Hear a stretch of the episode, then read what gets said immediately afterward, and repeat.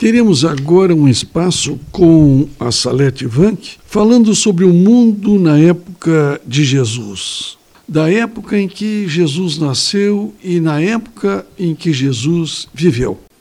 Muitas vezes, querido ouvinte, nós estudamos livros, lemos livros importantes, inclusive de autoajuda, mas nós devemos recorrer aquele livro que originalmente é inspirado por Deus e que contém a verdade acerca de Deus, dos seus planos, de como ele os executará e daquilo que ele espera pra, de nós e espera para nós, construindo para nós. E Jesus veio nesse tempo, querido ouvinte Reinaldo, não foi por acaso. Havia todo um planejamento. Nós vemos que o que o império hegemônico naquela época era o Império Romano.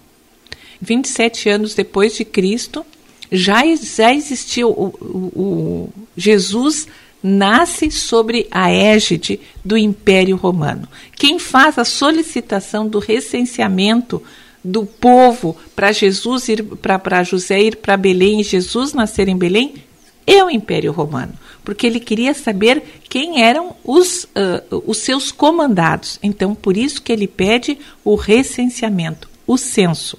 E esse Império Romano, Jesus é, é nascido durante o Império Romano, porque existia toda uma infraestrutura formada pelo Império Romano através das estradas e como ele foi o maior império da Terra, semelhante ao de Napoleão, ele, tinha, ele não tinha fronteiras.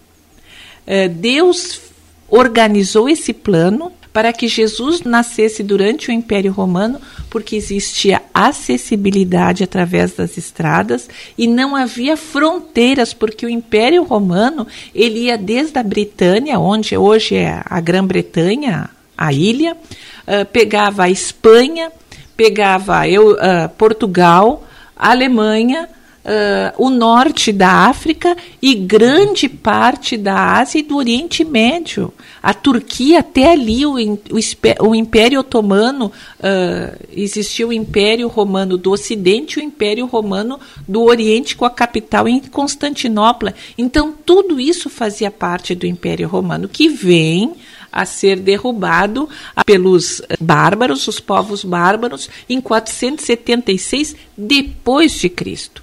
Então a gente vê que a igreja primitiva pôde ter toda a sua mensagem cristã espalhada com facilidade, porque não existiam barreiras, não existiam fronteiras para que, para que Paulo e os seus e os discípulos de Jesus e os apóstolos pudessem viajar livremente. Paulo funda as sete igrejas na Ásia porque tinha acesso, porque até ali ia o Império Romano e Paulo era um cidadão uh, romano. Então ele tinha essa facilidade de divulgar a palavra de Deus. Se divulga também para parte da Europa. A gente vê até os reformadores surgindo porque já existia esta parte da, da história, da divulgação do evangelho entre os franceses, entre os valdenses, entre o po próprio povo romano que morava na Itália, uh, também já havia divulgação da palavra de Cristo. Para vocês terem ideia, era tão boas construções das estradas romanas que elas eram feitas por engenheiros, construtores, para que a água escorresse pelas valetas dos cantos das estradas para que elas não viessem a ser destruídas. Claro que não havia asfalto, mas as, as pedras eram de basalto, o que facilitava a caminhada, facilitava o andar dos cavalos e as próprias carroças para poderem trafegar era com mais, mais facilidade. Então, todo o Império Romano foi constituído por essas estradas. Na Ásia, na Europa, ainda se vê hoje estradas feitas durante o Império Romano, de tão bem feitas que foram, com base, subbase, toda a sua infraestrutura. Se vê todas aquelas pontes sobre os rios ou sobre vales com arcos, e a gente sabe que os arcos são as estruturas mais firmes para suportar grandes pesos. Então, até hoje, nós podemos ver na Europa, principalmente, pontes oriundas do Império Romano. Tudo isso não foi por acaso. Deus permitiu e ajudou que fossem feitas principalmente com o objetivo da divulgação da sua palavra. No tempo de Jesus, o tempo santo que Jesus veio no Natal, foi um tempo onde havia acessibilidade de lugares, para encontrar os lugares mais longínquos, para Jesus formar o seu grupo de doze apóstolos e esses doze apóstolos, depois da sua morte, ressurreição e subida para os céus, poderem continuar a sua grande tarefa de formação da igreja primitiva através da divulgação da sua palavra em todos os cantos na terra. Em Mateus, no último versículo, diz assim: Ide e pregai o evangelho e fazei discípulos. E ainda Jesus disse: Aqui em Jerusalém, na Judéia, na Samaria e até os confins da terra.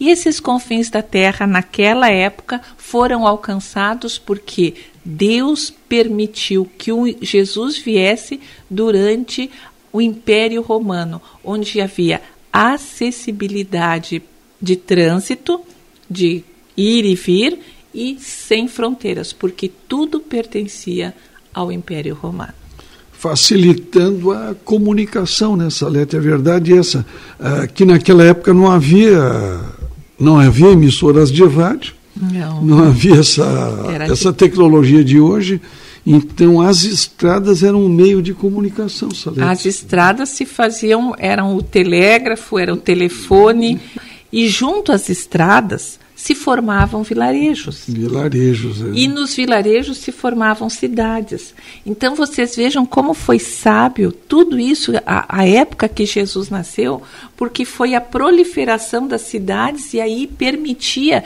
que de boca em boca fossem contados a história de Jesus, os milagres de Jesus, as bem-aventuranças que Jesus contou, e todas essas histórias eram contadas por testemunhas oculares é que tinham sido seus discípulos, seus apóstolos, então eram eram mensagens de fácil credibilidade, uhum. por serem verdadeiras e pela maneira como ela, elas eram contadas.